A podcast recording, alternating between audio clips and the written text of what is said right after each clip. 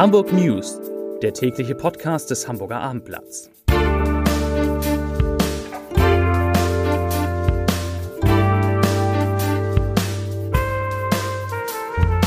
Moin, mein Name ist Lars Heider und heute geht es um eine neue Umfrage zur politischen Stimmung in Hamburg. Weitere Themen.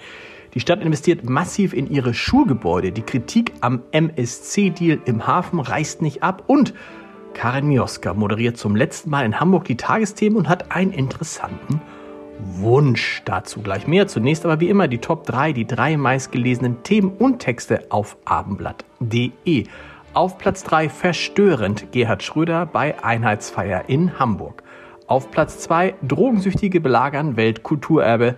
Anlieger wehren sich. Und auf Platz 1 neue Wahlprognose AfD auch in Hamburg auf dem Vormarsch. Das waren, das sind die Top 3 auf abendblatt.de. Hamburg ist demoskopisches Niemandsland. Abgesehen von den heißen Wahlkampfzeiten interessiert sich kaum ein Auftraggeber oder Umfrageinstitut für die politische Lage in der Stadt. So datiert die letzte Umfrage aus dem Jahr 2020. Damals lag die SPD weit vorn bei 93 Prozent. Da hätte die Grünen mit 23 Prozent und die CDU abgeschlagen auf Rang 3 mit 13 Prozent. Doch nun haben sich offenbar gewaltige Verschiebungen ergeben. Darauf zumindest deuten die Daten des Instituts Wahlkreisprognose hin. Es hat 1000 Hamburger und Hamburger über ein Online-Panel zwischen dem 24. September und dem 2. Oktober befragt. Die Zahlen werden derzeit in der Hamburger Politikszene heiß diskutiert, denn demnach muss die SPD herbe Verluste hinnehmen und kommt nur noch auf 24,5 Prozent der Stimmen. Dicht dahinter rangieren die Grünen mit 21,5 Prozent und die Christdemokraten, die auf 21 Prozent kommen. Damit, wenn das so stimmt, könnte die Bürgerschaftswahl 2025 zu einem Dreikampf werden.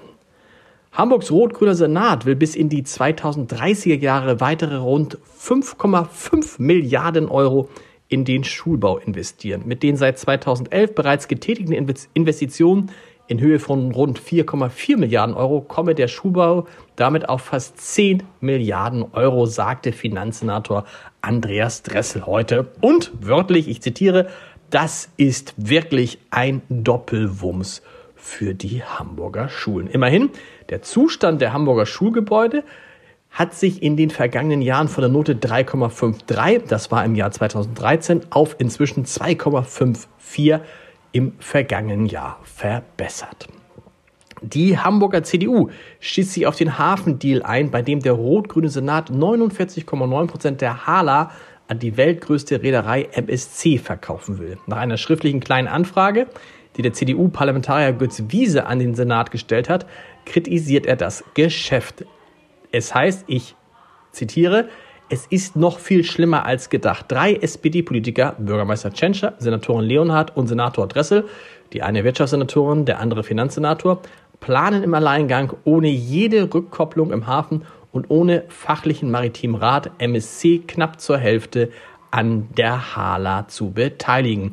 Die 230 Millionen, die die Stadt dabei erzielt, sind ein grotesk niedriger Preis.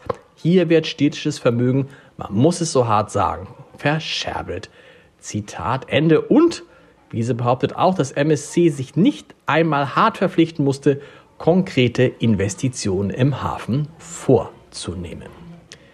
Die Preise für Immobilien in Deutschland sinken, speziell in Hamburg. Nach einer neuen Auswertung des Online-Portals Immowelt haben sich Wohnungen aus dem Bestand im dritten Quartal diesen Jahres bundesweit im Schnitt um 1,3 Prozent gegenüber dem Vorjahr verbilligt. Das ist auch der Abschlag in Hamburg. Betrachtet wurden Angebotspreise für eine 75 Quadratmeter große Wohnung mit drei Zimmern aus den 90er Jahren des vergangenen Jahrhunderts. Zieht man einen Vergleich zum dritten Quartal 2022, so beträgt der Preisrückgang im Schnitt sogar 6,4 Prozent bundesweit. Bei einem Bremsmanöver eines Linienbusses in St. Georg sind heute Morgen mehrere Fahrgäste verletzt worden. Wie die Polizei mitteilt, musste der Bus die Linie 6 um kurz nach 11 Uhr auf der langen Reihe wohl abrupt bremsen, um die Kollision mit einem anderen Fahrzeug zu verhindern. Nach Abendblattinformationen wurden dabei drei Fahrgäste leicht verletzt. Eine ältere Frau wurde mit dem Rettungswagen ins Krankenhaus gebracht.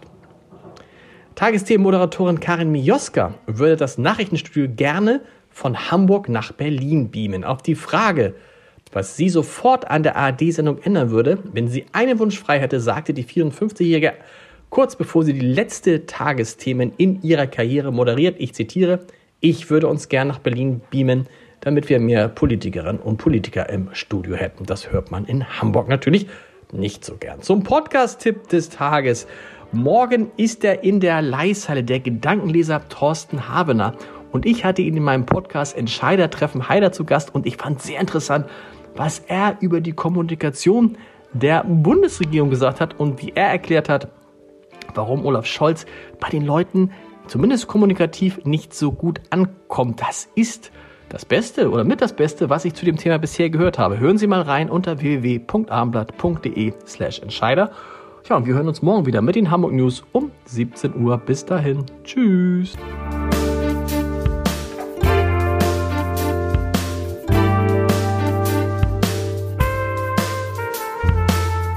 Weitere Podcasts vom Hamburger Abendblatt finden Sie auf abendblatt.de slash podcast.